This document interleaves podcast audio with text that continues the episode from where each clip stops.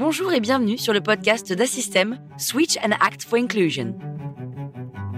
Dans cette première saison, vous découvrirez l'histoire de Nathan, judoka et ingénieur chez Assystem. J'ai commencé à entendre parler du judo paralympique, donc du judo pour les défiants visuels, quand j'étais en classe préparatoire. Je faisais des semaines euh, très denses, des semaines de 60-70 heures de travail par semaine. Donc là, la pratique du judo à l'entraînement, déjà, elle était réduite. Je faisais toujours euh, un entraînement de judo par semaine.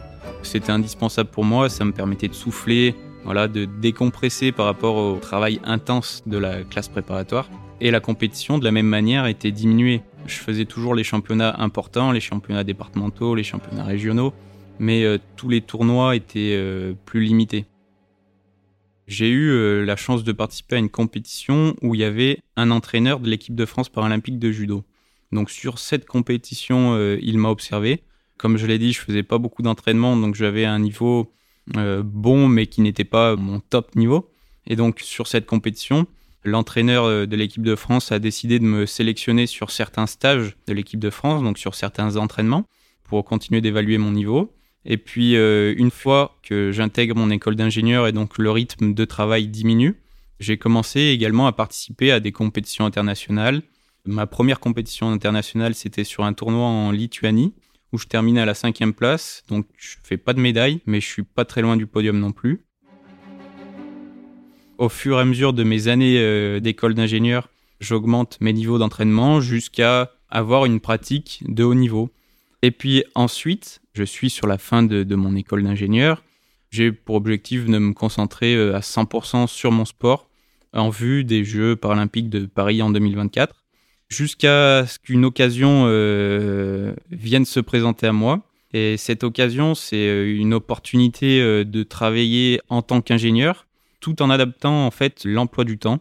Et c'est quelque chose de super important parce que travailler en tant qu'ingénieur et en même temps être sportif de haut niveau, c'est deux choses qui sont incompatibles. Et donc euh, l'aménagement et l'offre qui m'est faite par un système de concilier ces deux choses en adaptant mon, temps de travail, c'est une super opportunité que je ne pensais pas possible et euh, donc euh, que j'ai saisi tout de suite parce que c'était aussi important pour moi de pouvoir continuer à la suite de mon diplôme d'ingénieur à travailler, à développer mes compétences et mes connaissances je m'étais préparé à avoir un trou entre mon diplôme d'ingénieur et la fin de ma carrière sportive.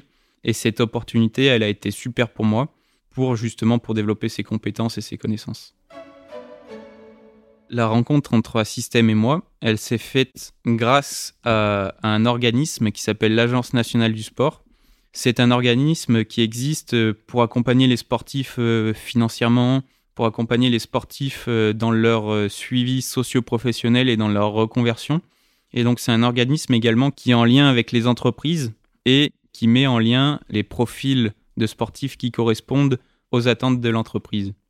Pour les sportifs de haut niveau, il y a des dispositifs qui existent de travail. Ce sont des CIP, des conventions d'insertion professionnelle.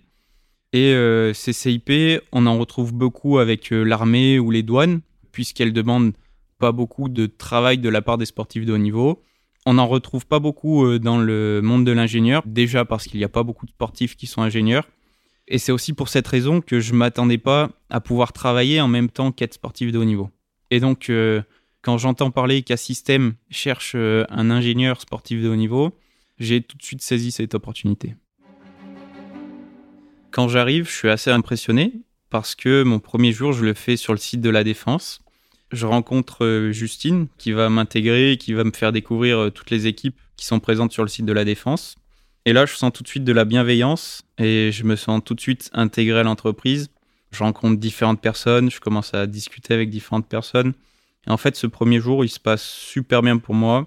J'ai commencé euh, à discuter avec mes managers.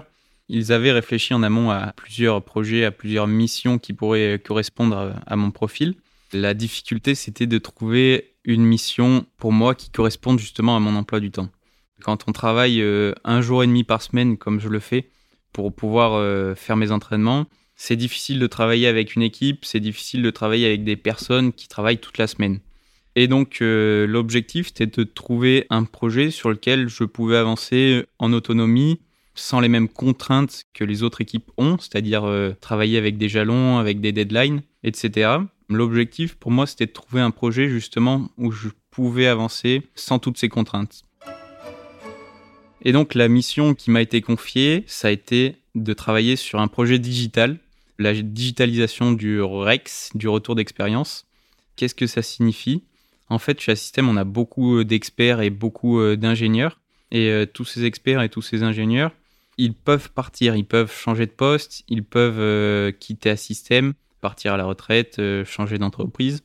Et donc l'idée, c'est de ne pas perdre en fait toutes leurs connaissances et tout leur savoir, et de capitaliser sur ces savoirs et ces connaissances.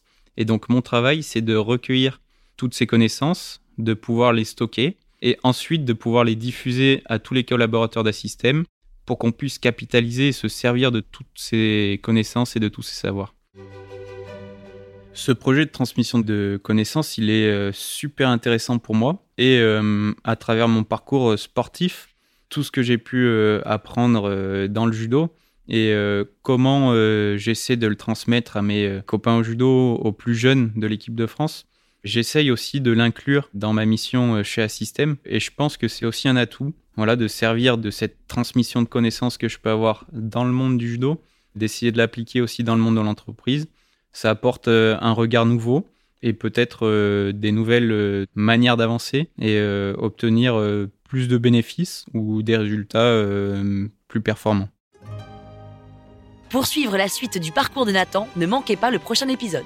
L'inclusion, c'est l'action de trouver la meilleure place pour chaque individu et de valoriser chacun de ces individus en fonction de leur spécificité. Si une entreprise, elle pratique pas l'inclusion, elle pratique l'exclusion.